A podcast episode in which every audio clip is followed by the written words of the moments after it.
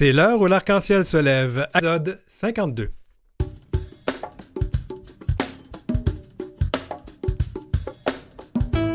Au sommaire, en pleine tempête anti-queer, Hydro-Québec choisit son camp, le camp de la diversité, de l'équité et de l'inclusion. À notre chronique Make America Queer Always, on revient sur le jour du souvenir trans, alors qu'au moins 33 personnes trans ou non-binaires ont été tuées en un an, un an aux États-Unis et 300 dans le monde. Une autre personne non-binaire, cette fois, qui fait la grève de la faim pour faire reconnaître son, identité de genre dans certains documents gouvernementaux. Et l'autrice française Valérie Beau propose un roman qui met en lumière la bisexualité la pansexualité d'un point de vue féminin. Et puis on fait du vintage à la chronique Ma vie en cinéma queer. Mais on va pas finir de la musique, on va aller directement comme ça. À l'heure où l'arc-en-ciel se lève, du 27 novembre 2023, on fait du vintage, du kitsch, du rififi, du rococo et même du keten. Et on en Vous a pas honte. L'heure où l'arc-en-ciel se lève avec Denis Martin Chabot. Bon, ben, écoute, aujourd'hui, j'ai été plus long que mon thème musical. C'est la première fois que ça m'arrive. bon, ben, allons-y. Commençons tout de suite cette émission avec euh, une entrevue assez intéressante et assez percutante. Euh, euh, vous savez que on- entend souvent dire euh, les entreprises qui vont parler de la fierté, qui vont parler d'inclusion, parce que au mois de juin, parce que c'est le mois des fiertés au Canada anglais, ou du moins au mois d'août, quand c'est le, mois des fiertés ou le défilé de la fierté à Montréal. Hydro-Québec, eux autres, ils ont décidé qu'ils vont, ils ont attendu au mois de septembre pour le faire. Puis ils en ont surpris plus d'un. Je dirais même, même certains ont été choqués euh, quand ils ont euh, réaffirmé leur soutien à la communauté LGBTQIA+, et mettre l'inclusion au cœur de leur, euh, de leurs valeurs. Au moment, si vous vous rappelez, à ce moment-là, il y avait des manifestations contre les droits des personnes trans. Vous vous rappelez, c'était absolument horrible. En fait, je pense que ces manifestations passaient juste devant les bureaux d'Hydro. Ça fait que ça donnait bien qu'on en parle. Pour en discuter, on, re- on reçoit Pasquale euh, Lo Mascolo, qui est conseiller en équité, diversité et inclusion, c'est Hydro-Québec. Bonjour ou bonsoir, dépend d'abord d'heure qu'on nous écoute. Alors, on utilise quel pronom avec toi? Euh, il, lui, s'il vous plaît. D'accord. Je vais te demander de mettre ton micro juste à la hauteur de ton... De ta... Oui, voilà. Voilà. Ben justement, là, j'ai fait une intro où j'en ai révélé un peu, mais qu'est-ce qui a... Tout, tout ça, là, il y avait toutes ces manifestations. C'était Mhm. vraiment pas très joli ce qu'on voyait. Mm. Et euh, Hydro-Québec euh, a décidé de mettre un communiqué sur, euh, sur LinkedIn en rappelant que l'inclusion, c'était au cœur de ses valeurs euh, et qu'elle soutenait explicitement les communautés euh, de LGBTQIA+. Euh, est-ce que, d'abord, je vais vous poser la question, est-ce que c'est du pinkwashing? Pour ceux qui ne savent pas, c'est les, les- les compagnies qui s'enrobent dans les, valeurs d'inclusion de nos communautés pour, se, pour faire de l'argent, finalement, pour, hein, pour bien vendre leurs produits. C'est une bonne question. Merci pour l'accueil. Écoutez, ça, on était tous et tous un peu déstabilisés en voyant les. Ben, d'un, la montée de la haine depuis plusieurs années envers nos communautés. Et ce qu'on a constaté le jour de la manif et de la contre-manif, donc c'était de voir les deux. D'un côté, beaucoup, beaucoup d'amour, d'ouverture, d'inclusion, euh, des gens qui veulent s'accepter selon toute leur diversité. Et de l'autre, il y avait une haine vraiment très, très profonde qu'on voyait dans les rues. Et je pense qu'on était moins habitués à Montréal de les voir chez nous, Québec, assez accueillant, assez ouvert, et de voir ça en plein centre-ville de Montréal. Ça nous a déstabilisé plusieurs. Et ensuite, de voir chez nous, chez Hydro-Québec, euh, plusieurs membres de nos communautés se sont levés en disant Wow, qu'est-ce que c'est ça? Qu'est-ce qui se passe chez nous? Et qu'est-ce que nous on fait? Euh, Hydro, ça a été assez long avant qu'on fasse des sorties euh, plus pour le défilé, par exemple, pour Fierté Montréal. C'était un, un peu plus long, puis cette année, ça a été notre première sortie. Puis on a attendu parce que on voulait pas faire de pinkwashing. On se disait, tu sais quoi, est-ce qu'on est légitimisé pour aller faire une fierté si certains de nos employés peuvent encore vivre l'homophobie, la biphobie, la transphobie, la lesbophobie? Peut-être pas encore. Donc, on a attendu et cette année, on dit, bon, si on est prêt, ben on y va à fond. C'est un peu, euh, en anglais, on dit walk the talk, c'est un peu ça. On a fait le positif pour la fierté. Il y a le moins positif qui arrive en septembre. Puis ça, on a trouvé ça difficile, puis on dit, stop, ça c'est non.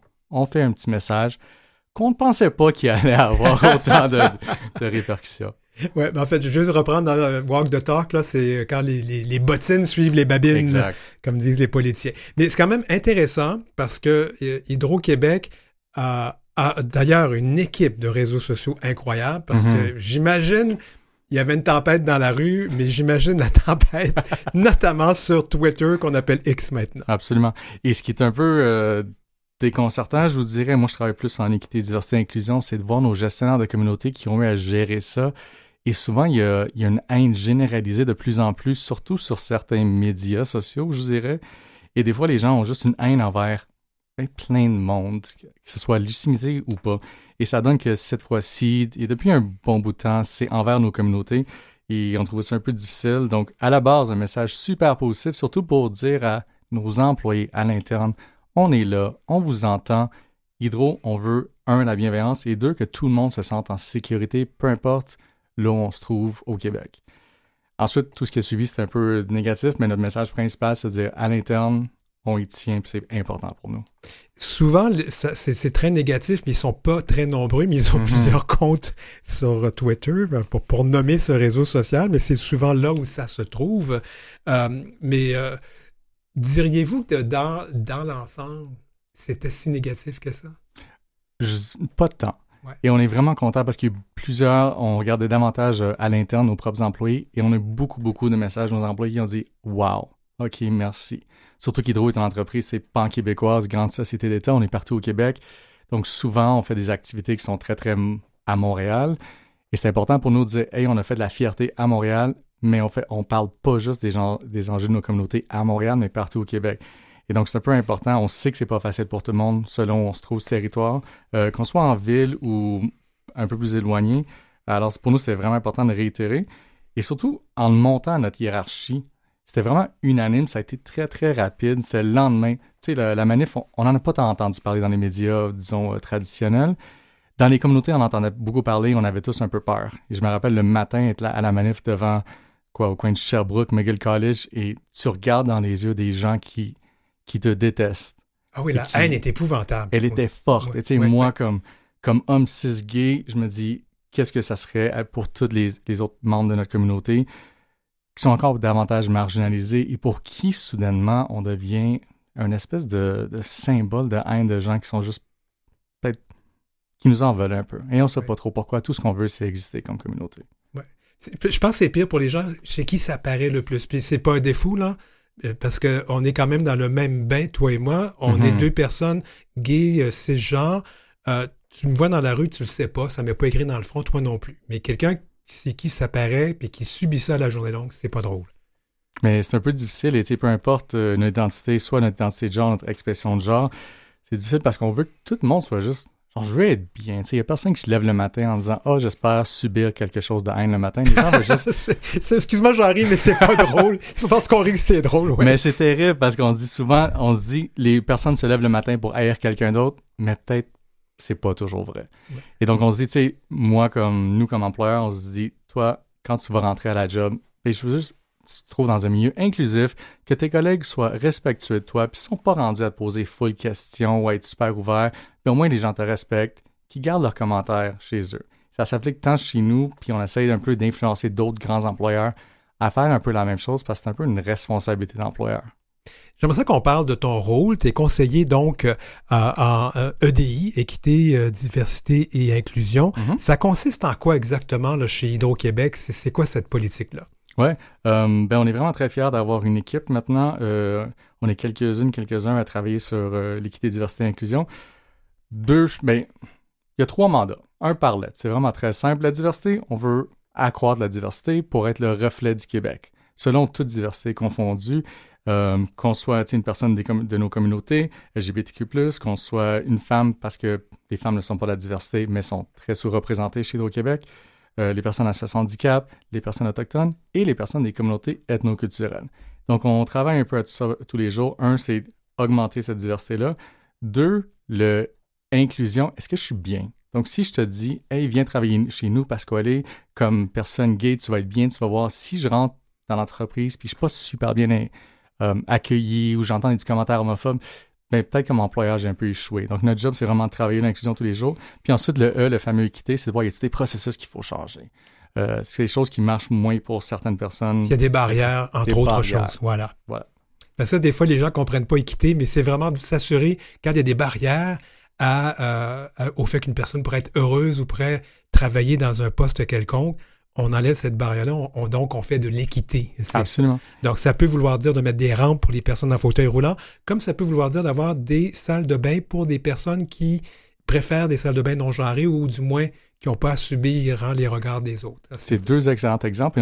on, est, davantage habitué à voir des, des, mesures pour des personnes à mobilité réduite, des personnes qui ont un handicap plus physique ou visible, où on, est habitué, si on veut, à, faire ce genre d'inclusion, mais avec des mesures d'équité. Mais ensuite, tout le volet où je vois moins, où je suis moins à l'aise, bon, OK, il faut que j'intègre une salle de bain dans un bâtiment X. Quand tu es un employeur avec plusieurs centaines de bâtiments un peu partout au Québec, comment tu fais ça?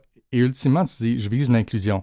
Donc oui, OK, une salle de bain pour, je sais pas, une personne euh, qui soit une salle de bain non genrée, mais pourquoi je les rends juste pas toutes et tous des salles de bain, tu sais, mixtes ou bien surtout neutres pour tout le monde? Ça serait tellement plus simple. C'est des gros investissements, c'est long, mais chaque petite mesure, mais ça prend du temps. Et puis, il faut changer les mentalités aussi.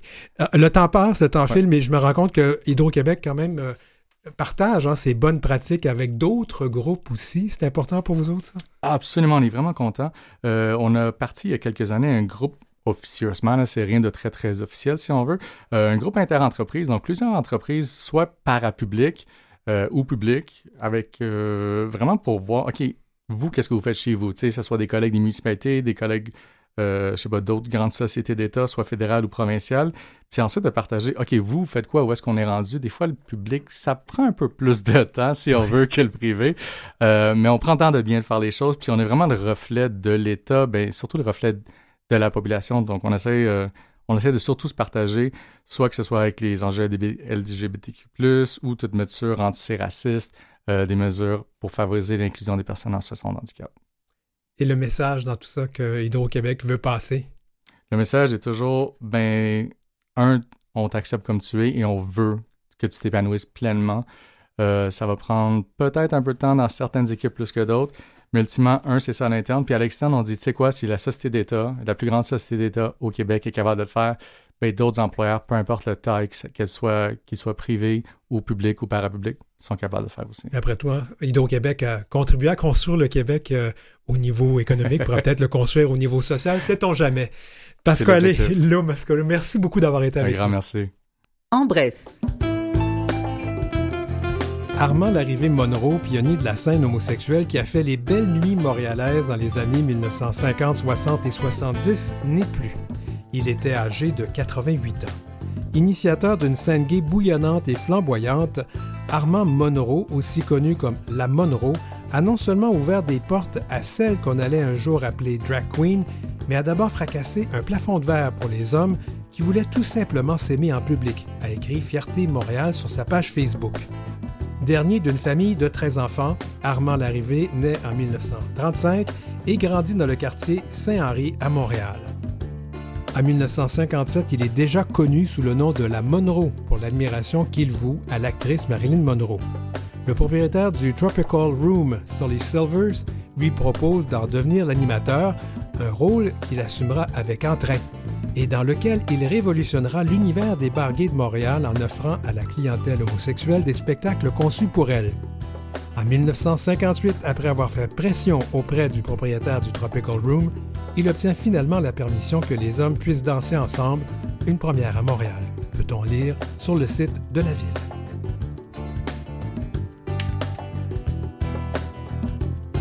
Vous écoutez L'heure où l'arc-en-ciel se lève avec Denis Martin Chabot.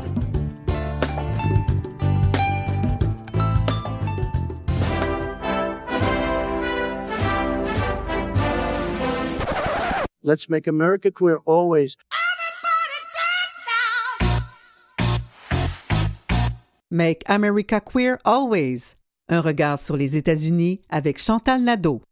Allô, allô, Chantal, comment ça va? Ça va bien, ça va bien, mais ça va bien, ça dépend. après la chronique aujourd'hui, ça va aller moins bien, mais bon.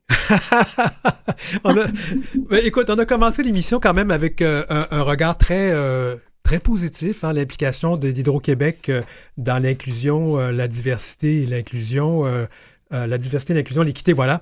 Alors, on va aller faire un tour dans ce merveilleux pays, donc, qui est au sud de, la frontière, qu'on appelle les États-Unis d'Amérique, avec Chantal Nadeau, qui est professeur, hein, je vais te présenter à nouveau, professeur en études féministes et queer à l'Université de l'Illinois. C'est quand même pas rien. Alors, ça nous aide à bien comprendre ce qui se passe chez vous. La semaine dernière, le 20 novembre, c'était le, jour du souvenir trans et le président Biden a souligné l'événement. J'étais pour faire une petite blague de quoi faire hurler euh, les, les, euh, les, MAGA, les Make America euh, Gay. oh Dieu, je suis bien. Make America Great Again, les, les Trumpistes qu'on pourrait dire. Et pourtant, aux États-Unis, c'est épouvantable les meurtres de personnes trans. Alors, on en a dénombré plus de 30 en un an en un an aux États-Unis, personnes trans et non-binaires, et c'est 300 dans le monde. J'entends, qu'est-ce qui se passe? Bon, écoute, euh, ben, les chiffres sont différents, puis dément, comme tu, tu, dis, tu dis si bien. Et puis, un point tel que de Human Rights Campaign, qui est le plus gros lobby, le, lobby le plus puissant aux États-Unis pour la protection des LGBTQ, a déclaré une, épidémie et pour la première fois en 40 ans d'existence, ils existent depuis 1980, un état d'urgence national. Ah. Oui, alors voilà. Fait que ça, c'est les chiffres. Alors moi, pour, euh, pour la séance d'aujourd'hui, j'ai décidé d'aller lire le rapport. J'ai lu le rapport de, au complet avec les chiffres, avec bon, la, méthodologie et tout. Bon, il faut savoir que les chiffres qui sont fournis dans ce type de statistiques-là, surtout en ce qui concerne euh, Human Rights euh, Campaign, euh, c'est des chiffres qui sont compilés par le FBI. OK? Alors, qu'est-ce qui arrive à ce moment-là? C'est c'est ce qu'ils ont recensé comme officiellement crime, crime haineux contre, contre des personnes transgenres. Sinon, qu'est-ce qui arrive? C'est donc ça veut dire que ce n'est que la pointe de l'iceberg. Hein? Parce que tous ces crimes-là ne sont pas nécessairement toujours rapportés. Non, surtout sur la législation sur les crimes haineux aux États-Unis est très complexe. Il y a aussi des questions de, de, hein, de transphobie, il y a des questions de, de il y a des meurtres qui sont pas élucidés. Il faut comprendre aussi que dans, souvent, et ça c'est pas juste aux États-Unis, c'est aussi à travers le monde, quand c'est des personnes transgenres, très souvent, c'est c'est pas des cas qui sont prioritaires. Hein.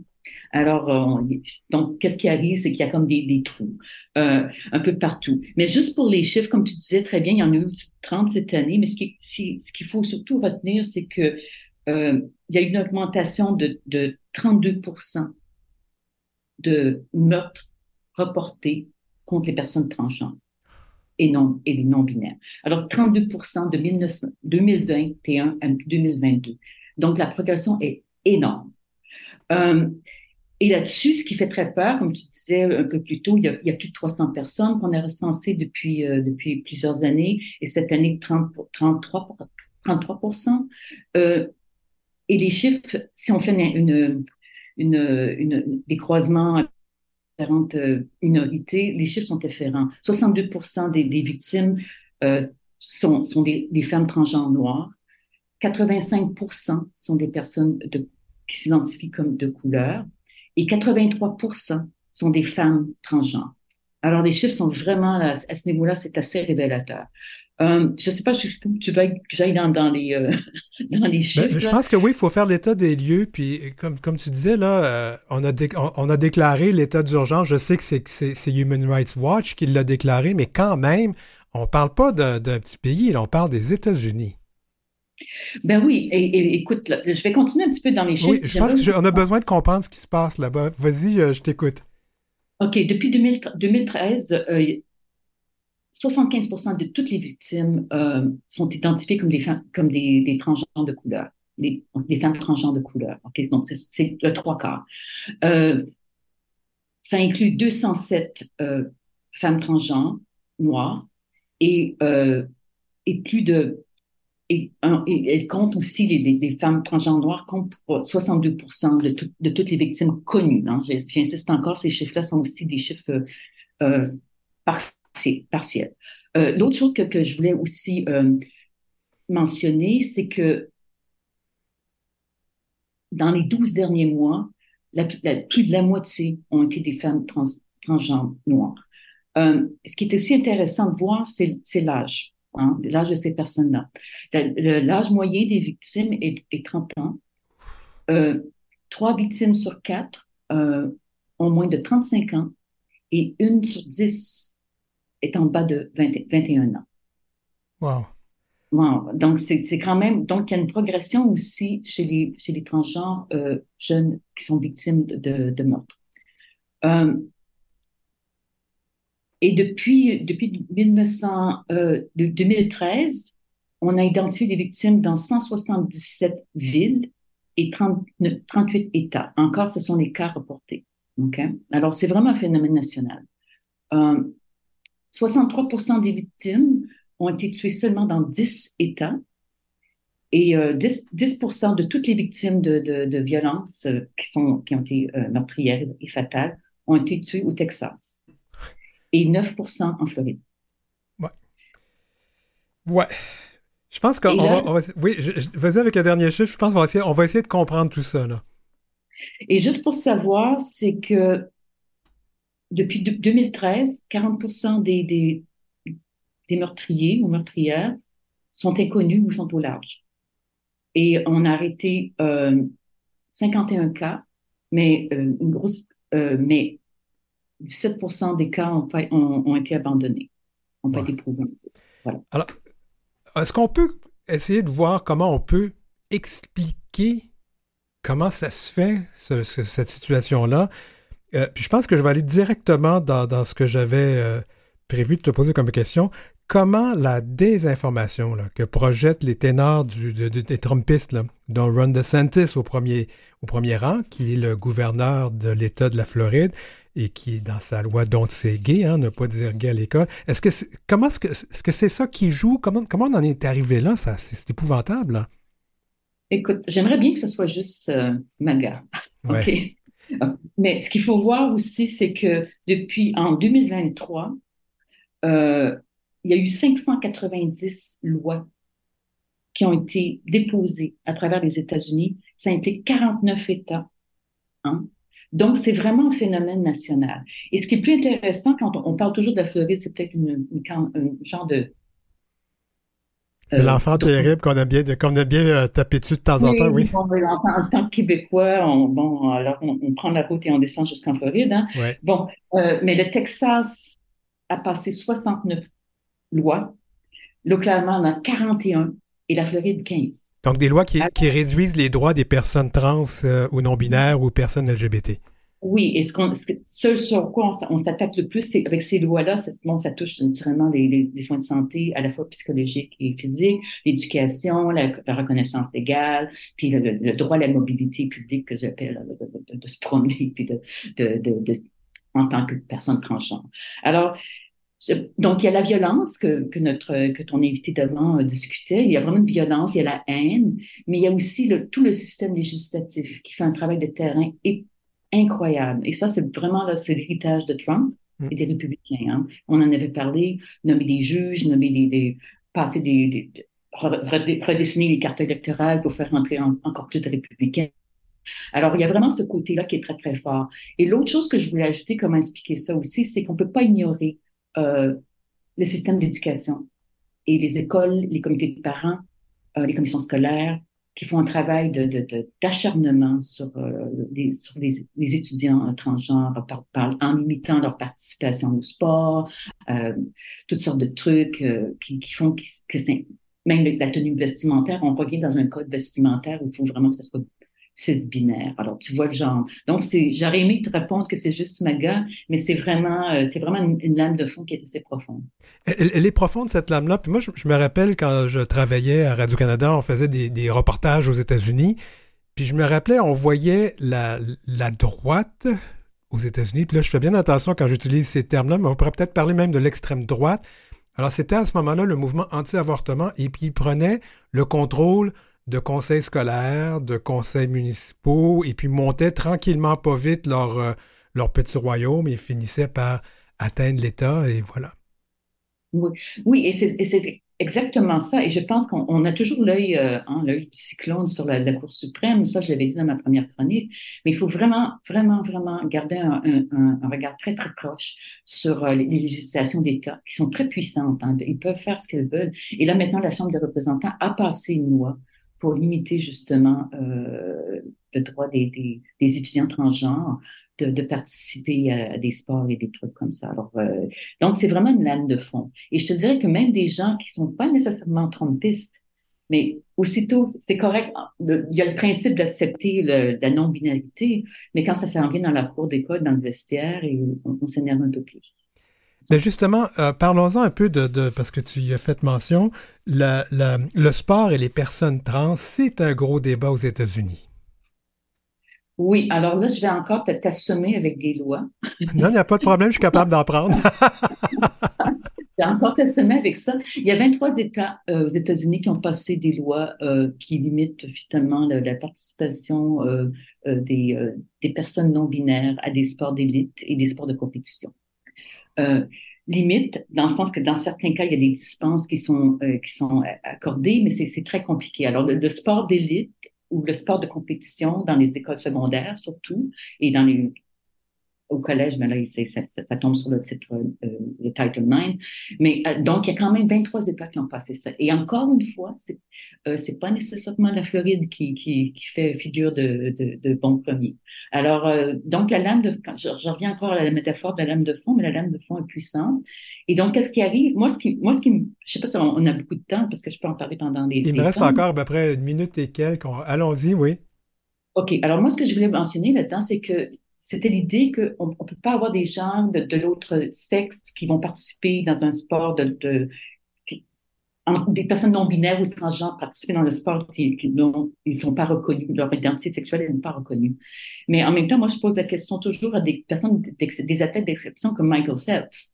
Je sais pas si, tu te souviens de Michael Phelps, le, nageur américain qui a gagné 28 médailles, mais c'était un corps d'exception. Le bonhomme, il faisait trois bras qui était rendu au bout de la piscine. Il mesurait six pieds et quatre. Il avait des bras plus longs que le corps. Alors, ça pose la question de, revenir au corps d'une façon très, très binaire et d'une lecture très, très euh, euh, euh, restrictive, je dirais.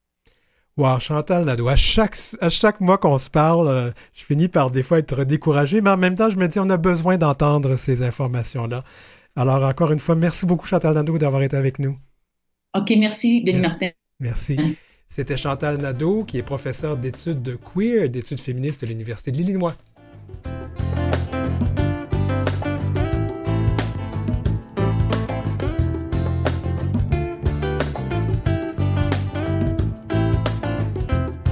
Pour joindre l'équipe, écrivez-nous à heurciel.gmail.com. C'est heurciel en un seul mot et en minuscule, gmail.com. Suivez Denis Martin Chabot sur Facebook ou Instagram à dmchabot auteur. En deuxième partie, Valérie Beau, autrice de Possible, un roman qui met de l'avant la bisexualité et la pansexualité. Et faire la grève de la faim pour que son identité de genre soit reconnue, nous recevons Alex Frédéric Mignot et on fait du vintage à la chronique Ma vie en cinéma queer.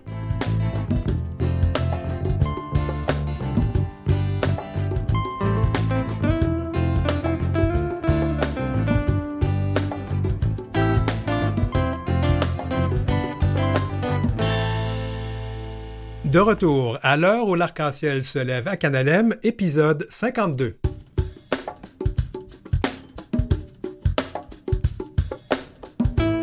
Dans cette deuxième partie, Valérie Beau, autrice de Possible, c'est un beau roman que j'ai lu et qui met de l'avant la bisexualité et la pansexualité, mais d'un point de vue féminin. Ça, ça me semble que ça, on voit pas ça souvent. Faire la grève de la faim pour que son identité de genre soit reconnue, nous recevons Alex Frédéric Mignot. Et puis Donald Bilodeau nous revient pour la chronique Ma vie en cinéma queer. On a des idées qu'on faisait vintage, qu'on faisait à gogo, à peu près tout. En fait, l'heure où l'arc-en-ciel se lève, on est à peu près tout ça, sauf une friperie.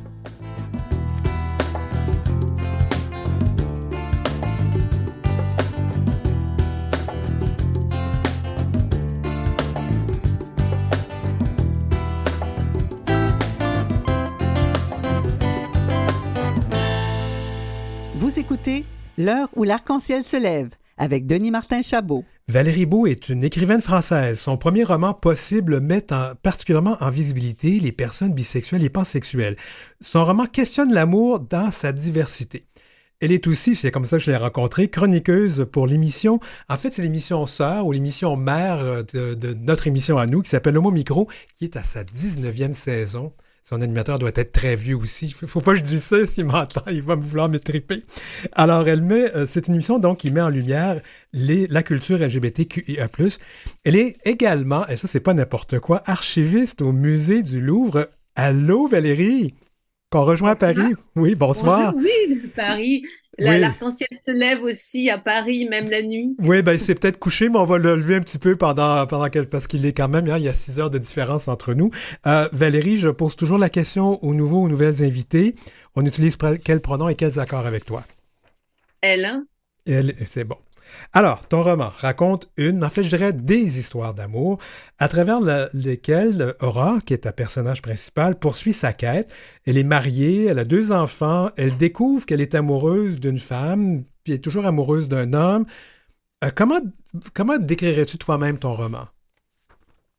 Eh bien, mon roman est une sorte de, roman d'apprentissage d'une femme qui finalement euh, essaie d'abord de comprendre ce qui lui arrive, parce que bah, elle est rentrée dans les rails d'une vie euh, un peu comme tout le monde, mais finalement, euh, elle était attirée par les hommes aussi, elle est tombée amoureuse d'un homme. Mais elle se rend compte aussi euh, qu'elle, enfin, elle a un choc, on va dire, à un moment dans sa vie où elle tombe amoureuse d'une femme, donc là, elle ne comprend plus.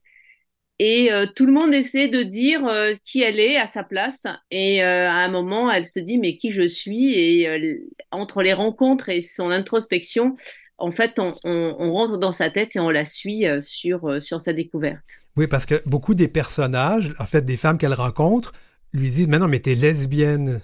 Mais elle dit Mais écoute, euh, pas nécessairement. c'est ça, hein, à un moment donné, elle se révolte contre le fait qu'on veut la définir contre son gré. Exactement. Et donc, effectivement, et j'ai beaucoup milité auprès de l'association en France qui s'appelle Because. Because pour la visibilité des personnes bisexuelles et pansexuelles. Alors moi aussi, hein, parce que je me suis posé des questions de ma propre identité que je ne trouvais pas de réponse. Et j'ai, euh, on a beaucoup travaillé sur la biphobie, ce que ça pouvait être, où les personnes disent mais non, t'es ceci, t'es cela, tu sais pas ce que tu veux.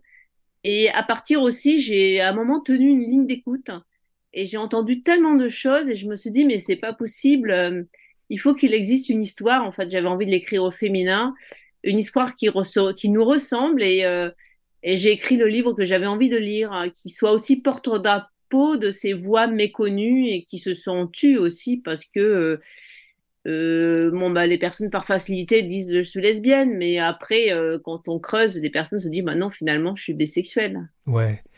J'ai lu beaucoup de livres d'autrices, d'auteurs et d'auteurs queer, crois-moi, parce que je, euh, outre cette émission de radio, je gère aussi un festival littéraire euh, en tant que directeur euh, artistique. Et je, t'avoue que c'est le premier qui aborde ces thématiques-là, de la pansexualité, de la bisexualité d'un point de vue féminin. Est-ce que je me trompe? En tous les cas, moi, j'en connais aucun autre. Et, ou alors, j'ai lu des choses écrites par, par le monde hétéro qui sont caricaturaux. Oui. Une caricature un peu de, de ce que l'on peut ressentir. Et là, j'ai voulu écrire quelque chose qui, qui auquel énormément de personnes donc bisexuelles ou pansexuelles euh, puissent euh, se reconnaître. Et j'ai des personnes, c'est très troublant, euh, qui m'ont dit voilà, ce roman a changé ma vie. Alors, jusqu'à quel point ce roman parle-t-il de toi, Valérie, si tu es à l'aise d'en parler, évidemment? Oui, oui, oui. Donc, ça part effectivement d'interrogations personnelles et d'un parcours personnel, parce qu'à un moment, je me suis posé les mêmes questions. J'étais face à cette même invisibilité à vrai dire, il a fallu que qu'à un moment, je ne savais plus qui j'étais. Euh, j'étais euh, j'étais avec une femme qui disait mais t'es vraiment lesbienne? Mais je me suis dit comment je peux être lesbienne alors que dans ma vie je suis tombée amoureuse déjà d'un homme et j'ai même eu des enfants avec un homme. Donc euh, je disjonctais complètement. Et sur internet dans les années 2000 j'ai découvert Because et je me suis dit ah! Ah oui mais alors en fait je suis pas la seule la bisexualité ça existe. En fait j'en étais à ce niveau là Wow. Et, euh, et puis bon, j'ai fait mon chemin. Après, j'ai adhéré à Bicose, on va dire, je serai, j'ai été coprésidente, co-porte-parole, je serai adhérente à vie parce que je, soutiens vraiment cette association. Et puis, euh, j'ai commencé à écrire et je me suis dit, bah voilà, je vais écrire un, roman, mais après, c'est vraiment romanesque. On va dire ce que j'ai ressenti, ce que j'ai entendu m'a servi de matériel. Mais je me suis éloignée de ma vie parce que sinon je me serais ennuyée de me raconter et mes personnages, je, les ai suivis, je savais pas trop où ils allaient, mais j'avais quand même une idée. Euh, donc voilà, après c'est un matériel d'autofiction au départ, mais qui est parti sur du romanesque et c'est pas ma vie euh, et, ça m'a beaucoup amusé. Mais, c'est le propre de l'autofiction. On, améliore ce qu'on veut améliorer, on empire ce qu'on veut empirer. Entre auteurs, on se comprend là-dessus, toi et moi. J'aimerais juste, parce que le temps file, j'aimerais aussi que tu nous parles de, ta vie présentement. Je sais que tu es chroniqueuse toujours à, Homo Micro. Oui, tout à fait. Et c'est grâce à, donc à ce roman, parce que euh, Brahim, euh, qui anime l'émission, m'a invité pour présenter Possible, et on s'est revu quelques temps plus tard et à partir de là, il m'a proposé d'être chroniqueuse et euh, c'est quelqu'un pour qui j'ai beaucoup d'admiration et c'était une proposition qui se refusait pas. Ben, on peut pas refuser rien à Brahim. Il m'a fait la même chose. Je suis allé parler d'un de mes romans à son émission quand j'étais à Paris. Et depuis, je fais de la chronique de temps à autre à l'émission. Euh, Valérie, le temps file, file, file, mais c'est quand même pas rien. Tu es quand même quelqu'un qui a un job important. Tu es archiviste au musée du Louvre. C'est quand même, hein, ça, ça ça, je ça secoue l'imagination, tout ça. là. C'est génial. Hein. et puis moi aussi, ça me, la ça me nourrit d'une imagination. Donc j'ai le bonheur de connaître les, coulisses du Louvre qui sont absolument extraordinaires. Euh, parce qu'il y a le plus, c'est quand même le plus grand musée du monde, mais on est 2000 personnes à y travailler et il se passe énormément de choses euh, en sous-sol, en hauteur, euh, ah. partout. Ben, clairement, clairement, après avoir vu aussi les films, la série Lupin sur Netflix, comment il fait des vols là-bas, mais on va le laisser faire, là. Sérieusement, Valérie, je vais terminer l'entrevue ici. On a d'autres entrevues, mais je voulais souligner que le livre Possible, il est disponible au Canada. Il faut le commander en ligne, évidemment. Et euh, une lecture que je recommande. Et puis au plaisir de se rejaser, toi et moi. Avec grand plaisir. Allez, au revoir.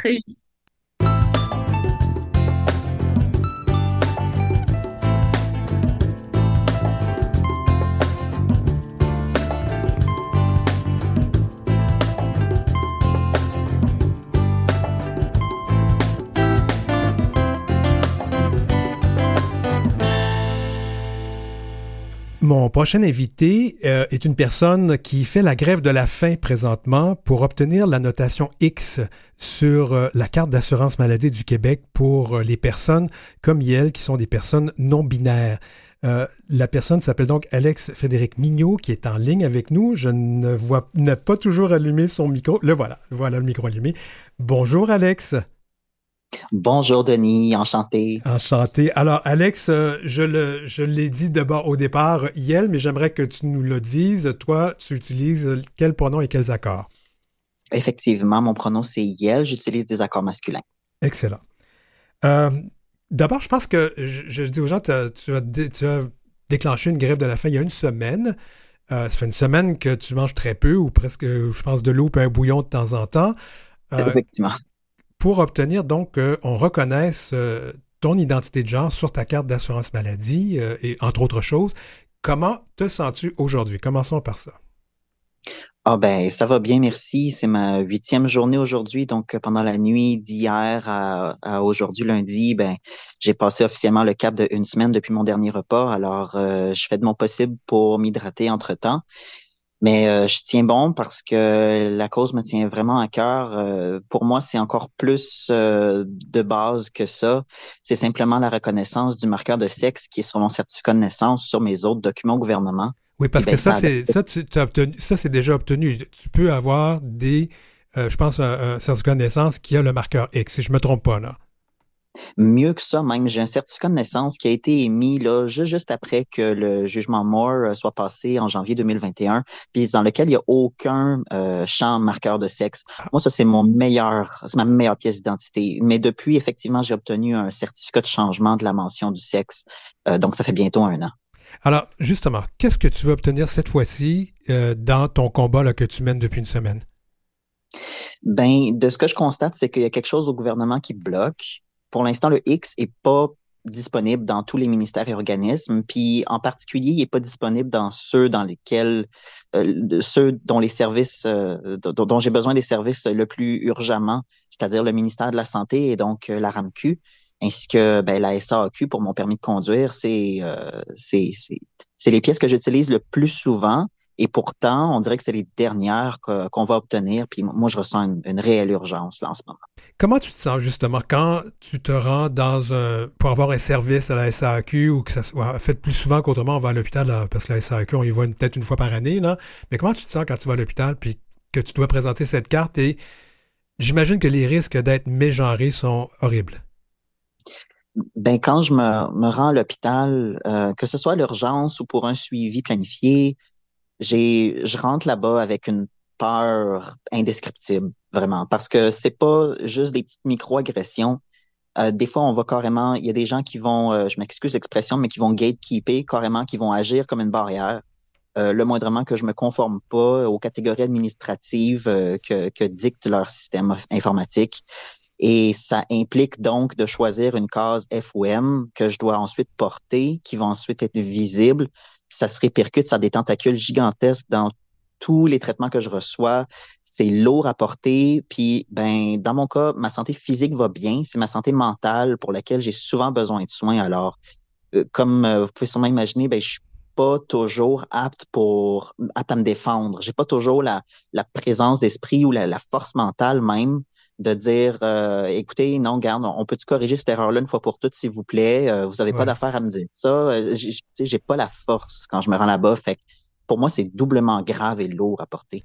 La ministre qui est responsable du dossier donc LGBTQIA+, au gouvernement, Martine Biron, euh, dit que, euh, en fait, tu as même demandé d'arrêter là parce qu'on va régler ça bientôt. Est-ce que tu as eu des contacts? Est-ce que tu es d'accord avec ça? Est-ce que tu sens que quelque chose va se passer? J'ai pas eu de contact direct. Tout ce que j'ai eu avec la ministre Biron, c'est un refus, en fait, de rencontrer l'Alliance Arc-en-Ciel et euh, et en, même temps moi-même. Je veux dire, ça aurait été mon occasion de justement m'adresser à elle plus ou moins directement et elle l'a refusé. Hmm. Alors ça m'a énormément surpris que ensuite je l'entende en ondes s'adresser à moi. Pour moi, ça faisait pas très euh, ça me démontrait pas qu'elle était à l'écoute, ça me démontre pas qu'elle essaie de faire preuve d'empathie, ça me démontre pas du tout un comportement d'allié. Puis depuis ce temps-là, ben, j'appelle à ce qu'elle lâche le dossier, en fait, parce que je trouve ça inacceptable. Nous, on s'inquiète de ta santé. Est-ce que tu vas continuer longtemps comme ça? Moi, je vais continuer tant et aussi longtemps que ce sera nécessaire. Le gouvernement ne peut pas choisir quelle loi il applique puis quelle loi il va appliquer quand tout va être à son goût. Ça fait déjà longtemps, là, depuis juin 2022, que, qu'on, qu'on a le droit dans le Code civil au marqueur de sexe X. Alors, euh, tant qu'à moi, c'est pas normal que ça traîne encore. Et, mais ta santé là-dedans, tu, sais qu'il y a des risques à faire une grève de la faim aussi longtemps qu'on pourrait la faire, là? Absolument. Puis j'ai commencé en mai dernier à en faire. Maintenant, en ce moment, c'est ma quatrième. Euh, j'ai appris mes erreurs. Euh, c'est un peu de l'essai-erreur, en fait. Euh, une fois de temps en temps, une visite à la pharmacie est justifiée. Mais jusqu'à date, je tiens super bien le coup. Le corps humain est étonnamment résilient. Ah, mais en tout cas, mais merci beaucoup d'avoir gardé quelques énergies pour nous parler à ce moment-ci, Alex Frédéric Mignot, qui fait donc une grève de la faim pour qu'on qu'on applique la loi là, jusque dans euh, l'assurance maladie et la, Société d'assurance automobile. Merci beaucoup d'avoir été avec nous. Merci de m'avoir accueilli. Au plaisir. Au plaisir.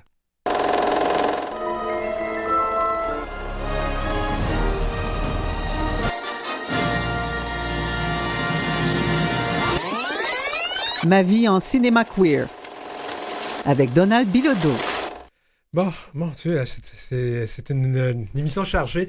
Euh, je voulais vous dire parce que ça, je me suis rendu compte cette semaine qu'on a esquivé euh, complètement le festival Imagination ici à cette émission. Et pourtant, hein, j'avais le magazine Fugue à côté de moi, mon bureau, avec la première page. Ça arrive des fois qu'on passe à côté, mais on va euh, y revenir parce qu'on va quand même faire un bilan de ça. Mais c'est pas le but de notre chronique aujourd'hui. Non. Aujourd'hui, on parle de Bon vieux film queer. de bons vieux films québécois. Queer. Oui. Québécois queer, oui. Québécois queer, c'est ça. Alors euh, là, je ne parlerai pas de Xavier Dolan parce qu'on en a déjà parlé il y a deux mois. On avait fait une émission spéciale sur lui d'ailleurs. Euh, et je ne parlerai pas non plus des films euh, comme par exemple Le déclin de l'Empire américain, qui est un chef-d'œuvre de Denis Arcand, dans lequel il y a un personnage gay qui était interprété par Yves Jacques. Je vais vraiment parler des films, essayer de retracer dans le passé les films dont c'était la, thématique LGBTQ+.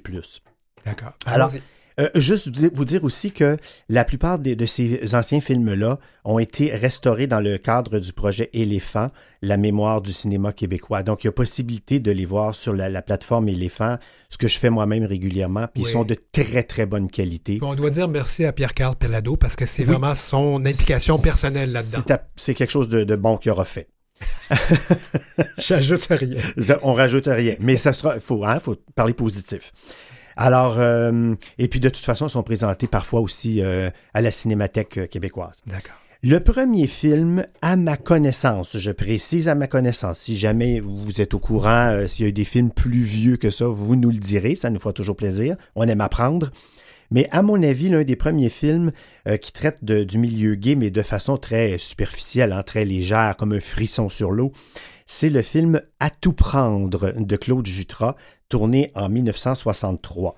C'est fait l'objet d'un livre qui a été publié par euh, Julie Vaillancourt. Oui. Euh, à tout prendre, il était une fois dans l'Ouest, dans l'Est. Oui. qui- C'est sa, sa thèse de maîtrise en cinéma d'ailleurs. Exact. On va en parler après d'Il était une fois dans l'Est. Mais à tout prendre, donc tourné en 63, c'est l'histoire d'un jeune intellectuel québécois qui s'interroge sur son identité et remet en cause sa relation amoureuse avec un- une jeune mannequin de race noire alors qu'il est troublé par ses propres pulsions homosexuelles. Bon, c'est un film, euh, bon, je veux dire, Claude Jutras c'était connu quand même dans la communauté qu'il était gay, mais ça prenait quand même de l'audace pour tourner ça dans les années 60, d'autant que le cinéma n'était pas très populaire, hein, c'était la télévision qui était Mhm. reine à l'époque. Euh, à tout prendre est souvent considéré comme le premier film moderne du cinéma québécois et l'un des plus inventifs. Il y a la, donc la regrettée comédienne et mannequin Joanne Harel, euh, qui est la complice de Jutras. Euh, Dans ce film, qui est en plus d'être un des premiers films gays, un des premiers films à présenter la, lia- la liaison, dis-je, euh, d'une jeune, d'un jeune Québécois blanc avec une jeune femme noire. Donc, on, brise hein, des, on brise des tabous. Là. on y allait à fond. Ouais. Six ans plus tard, en 1969, le jeune, euh, à l'époque, cinéaste Jean-Claude Laure réalise son premier long métrage qui s'appelle Délivrez-nous du mal, adapté du roman de Claude Jasmin. L'action qui se passe dans les Laurentides et à Montréal au début des années 60 euh, met en scène deux amants homosexuels dans la trentaine, André et Georges, issus de milieux socio-économiques différents, et dont l'un d'ailleurs, Georges, est bisexuel. Euh, ils vivent une relation sadomasochiste ponctuée par le chantage, la raillerie, la menace du suicide et le recours à des tueurs à gages. Rien de moins. Hmm. Le titre du film reprend d'ailleurs la dernière demande du Notre Père, la prière la plus répandue chez les chrétiens. Délivrez-nous du mal. Dur à croire, mais c'est notre euh, Yvon Deschamps national qui incarne le personnage d'André. On, pouvait, on a de la misère à imaginer Yvon Deschamps dans un film comme ça. Ouais. Et alors que le comédien Guy Godin, euh, qui l'année, la même année triomphait dans le fameux film érotique Valérie avec Daniel Ouimet, il est l'amant euh, bisexuel Georges. Au générique, il y a également l'excellente euh, actrice Catherine Bégin, que l'on retrouvera bien des années plus tard dans le cinéma de Xavier Dolan, notamment Laurence Anyways. Alors, le film Délivrez-nous du mal euh, a suscité tout autant la controverse que le roman. Sa parution a été d'ailleurs retardée pendant deux ans et sa sortie est passée inaperçue. Dommage. Mais on peut le voir sur Éléphant. Cinq ans plus tard, voyez comment c'est espacé. Hein? Ouais. En 74, c'est au tour du film Il était une fois dans l'Est d'apparaître sur nos écrans. Alors, le film, lui, obtient beaucoup de succès, sans doute parce qu'il est réalisé par André Brassard euh, et qu'il met en scène les personnages déjà bien connus de Michel Tremblay. Alors, au-delà des belles-sœurs, qui occupent une place prépon- prépondérante dans la production et qui sont dominées par le personnage de Germaine Lauzon, euh, brillamment incarnée par une mandat parent plus grande que nature, on fait référence ici à plusieurs personnages gays de l'univers de Tremblay. Alors, il y a d'abord Denise Filiatro et Amulette Garneau qui forment sans doute l'un des premiers couples lesbiens du cinéma québécois. Hélène et Simone, dites Bec de Lièvre. Mhm. Et il y a aussi Jean Archambault, évidemment, et Gilles Renault, qui forment eux aussi un couple euh, qui est constitué de Claude, alias Osana, et de Raymond, alias le rocker Cuirette, Ah, Un univers qu'on connaît très bien. qu'on connaît très bien. Ouais. Euh, on assiste aussi à l'arrivée d'hommes gays qui se travestissent pour exercer leur métier, métier qu'on appelle aujourd'hui euh, celui de drag queen, mais en 1974, on appelait ça des travestis. Parmi les personnages les plus importants du répertoire de Tremblay, il y a bien sûr Édouard, qui devient la duchesse de Langeais. incarné par Claude Gay, et il y a Sandra, qui est la propriétaire du cabaret, majestueusement interprétée par André Montmorency, démoniaque à souhait. En effet, alors qu'Osanna réalise son désir fabuleux de se transformer en Cléopâtre pour un concours au cabaret de travestis qu'elle fréquente, elle ignore que Sandra lui a tendu un piège avec la complicité de Cuirette pour se venger d'elle et la ridiculiser. Alors, il y a tout là-dedans. Il y a la moquerie, il y a, le, il y a la, la, la, Ah, mais la trahison. la trahison, l'ostracisation. Ah tout oui. est là. Il faut lire en passant, il faut lire le, le plus, le- le plus récent de la série qui est euh, La Sherazade des Oui, pauvres. oui. Parce que on, on- on vit en lisant ça, la- comment, comment, que- comment Hosanna s'est sentie. Oui, oui. Ah oui. Et tu, tu avais déjà interviewé André Montmorency, j'étais présent et j'avais Oui. dit à André Montmorency qu'il avait, que si ce film-là avait été américain, là, qu'il aurait été nominé aux Oscars Ah oui. dans la catégorie acteur Tout de soutien fait. tellement qu'il était extraordinaire. Ouais. Là, on saute, là, bien des années plus tard, je ne vais pas parler de tous les films parce qu'il y en a énormément, on fera ça dans une autre chronique. Mais en 92, il y a un grand film très important qui s'appelle Being at Home with Claude Mhm. de Jean Baudin, qui est tiré de la pièce de théâtre du même nom euh, du dramaturge René Daniel Dubois. Alors, euh, l'histoire, c'est à travers l'interrogatoire d'un inspecteur de police. Le film raconte la rencontre d'un prostitué avec un homme qui, au départ, ne s'avoue pas homosexuel, mais qui se transforme en passion sexuelle morbide. C'est un trio d'acteurs exceptionnels dans ce film-là. Roy Dupuis qui incarne le Yves, le prostitué, Jean-François Pichette qui est Claude, son amant, et le grand Jacques Godin qui incarne l'inspecteur euh, qui voit à la fin de l'interrogatoire ses valeurs changer quelque peu. Donc, C'est vraiment un très bon film. Oui, pas juste pour voir euh, Roy Dupuis, Non, mais quoique quoique ça peut être intéressant. la raison est quand même bonne, mais pff, bon, voilà. en 2003, euh, il y a le film Mambo Italiano. C'est une comédie du réalisateur euh, Émile Gaudreau. Bon, c'est un film québécois, certes, mais qui a été tourné en anglais et traduit par les acteurs eux-mêmes. Euh, J'en parle rapidement, mais c'est quand même un film qui est adorable. C'est pas un grand film, ça, ça gagnera pas, un- ça n'a pas gagné un tas de prix, mais c'est un film sympathique qui met en vedette un jeune homme gay qui tombe amoureux de son ami d'enfance, le beau Nino. Euh, et l'ennui dans tout ça, c'est que Nino est un policier et qu'il est hors de question pour lui d'avouer son homosexualité à son entourage. Alors qu'Angelo, lui, voudrait crier son bonheur sur tous les toits. Les acteurs euh, sont extraordinaires. Les parents sont joués, Dan- les parents d'Angelo sont joués par Ginette Renault et Paul Sorvino euh, dans cette comédie à l'italienne qui, retrouve, qui regroupe aussi Sophie Lorrain et Pierrette Robitaille. Ah c'est la scène de la tape derrière la tête. là. Ah, c'est tellement drôle. C'est très, très drôle. Euh, en 2005, Oui. comment ne pas citer Crazy Ah oui. du regretté Jean-Marc Vallée, Mhm. avec un autre regretté, Michel Côté, au sommet de son art. Tout le monde connaît l'histoire. Né le jour de Noël 59 dans une banlieue euh, de Montréal, un jeune homme qui nie ses pulsions homosexuelles recherche l'approbation de son père. Le jeune homme en question, hein, le Z de Crazy, c'est Zachary Beaulieu, Mhm. joué par Marc-André euh, Grondin, alors que Michel Côté incarne, lui, Gervais Beaulieu, le père incompréhensif, grand amateur de musique, notamment de Charles Aznavour et de Patsy Cline. Mhm. Et Daniel Leproux incarne sublimement Lauriane, la mère de Zachary. Salué par la critique, le film a rencontré un très grand succès d'audience, tant au Québec qu'à l'étranger, et euh, le récit attachant et sensible est émaillé de touches fantaisistes. Ben, quant à la réalisation de Jean-Marc Vallée, que dire, elle est dynamique et souvent inventive, à voir sans faute. En tout cas, moi, je l'ai revu euh, cet été quand j'étais euh, à Paris parce qu'on était pris avec les émeutes. Alors, il y avait ça à la télévision. Je disais, ah, ben, on va regarder à nouveau euh, Crazy. Ah, C'est encore bon. C'est encore bon. Ouais. Très récemment, en 2019, il y a un film que j'ai adoré, mais qui est passé un petit peu inaperçu. Je trouve ça dommage, donc je vais vous en parler. Ça s'appelle L'acrobate du réalisateur Rodrigue Jean, euh, qui a aussi réalisé un documentaire en 2008 qui s'intitule Homme à louer et qui est un film qui, euh, documentaire qui parle de la prostitution masculine à Montréal. L'acrobate, c'est une histoire qui repose sur les épaules euh, de deux magnifiques acteurs, magnifiques dans les deux sens du mot, je me permets de le dire. Sébastien Ricard, donc, qui personnifie Christophe, et l'acteur biélorusse Yuri Polo, qui incarne euh, Misha, un acrobate russe blessé lors d'un accident. Alors, Christophe rencontre Misha lors de la visite d'un appartement en travaux. Ce dernier, pris d'une pulsion sexuelle intense, se jette sur lui et ils entament une relation. On va loin dans ce film-là.